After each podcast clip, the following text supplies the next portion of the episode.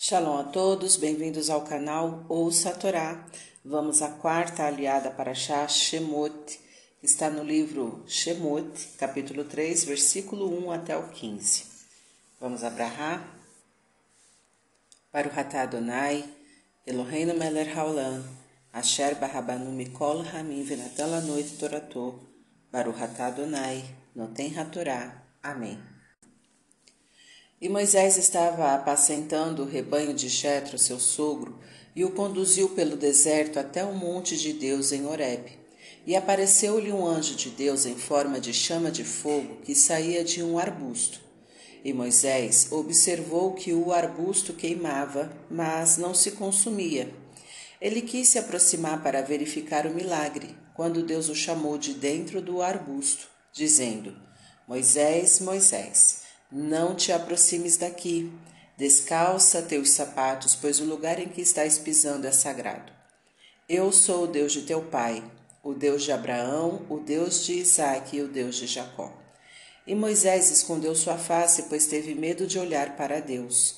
E Deus continuou: Tenho visto a aflição do meu povo que está no Egito, e seu clamor ouvi por causa de seus opressores, pois conheci suas dores e desci para o libertar do poder do Egito e para fazê-lo subir para uma terra boa e espaçosa, onde emana leite e mel.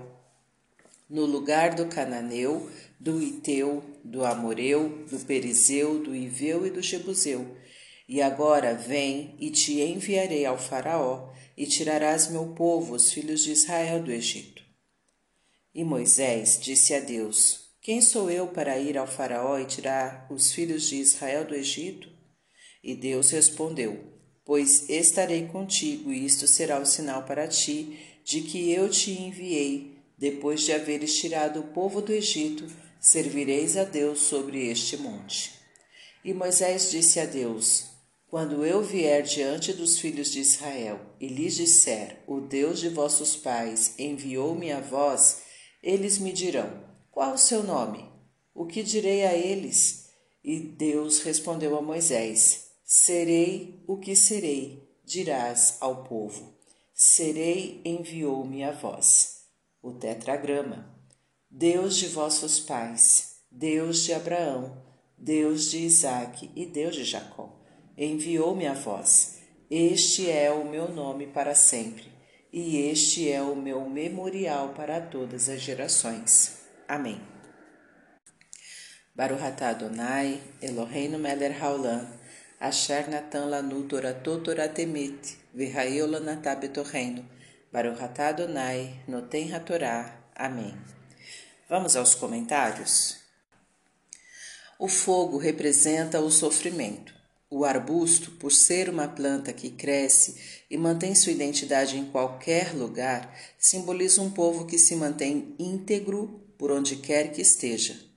Deus demonstrou que reconhecia o mérito dos filhos de Israel, que souberam se manter unidos e íntegros na adversidade.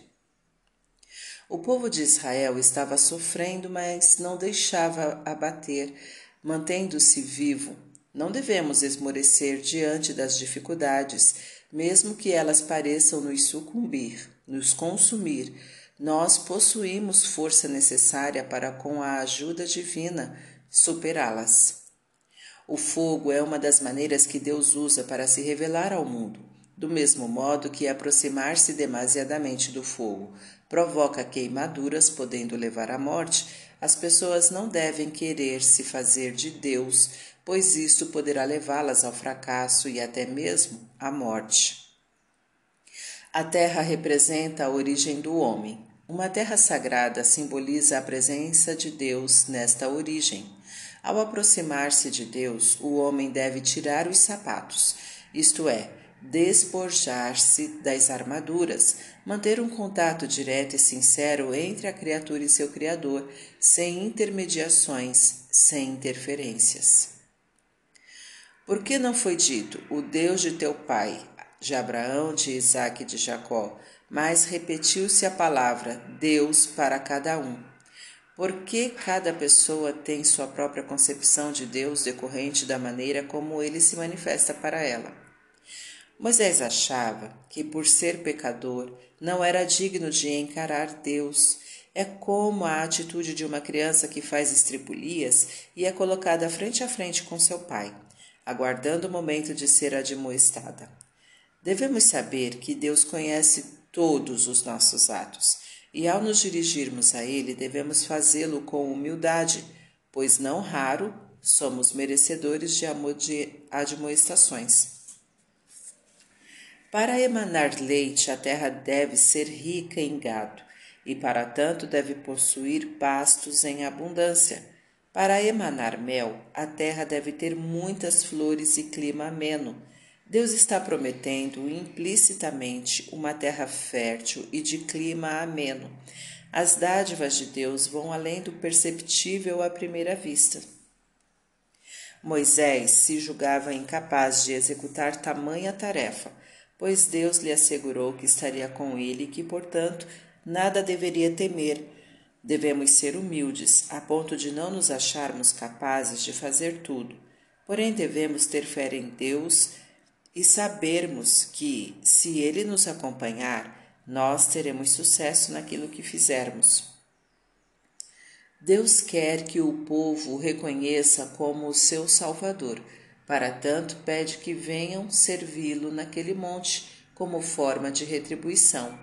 Devemos agradecer a Deus por tudo que ele nos fez e nos faz, mesmo que não consigamos perceber a magnitude de sua benevolência. E a maneira de retribuir a ele é servi-lo, fazendo o que ele deseja.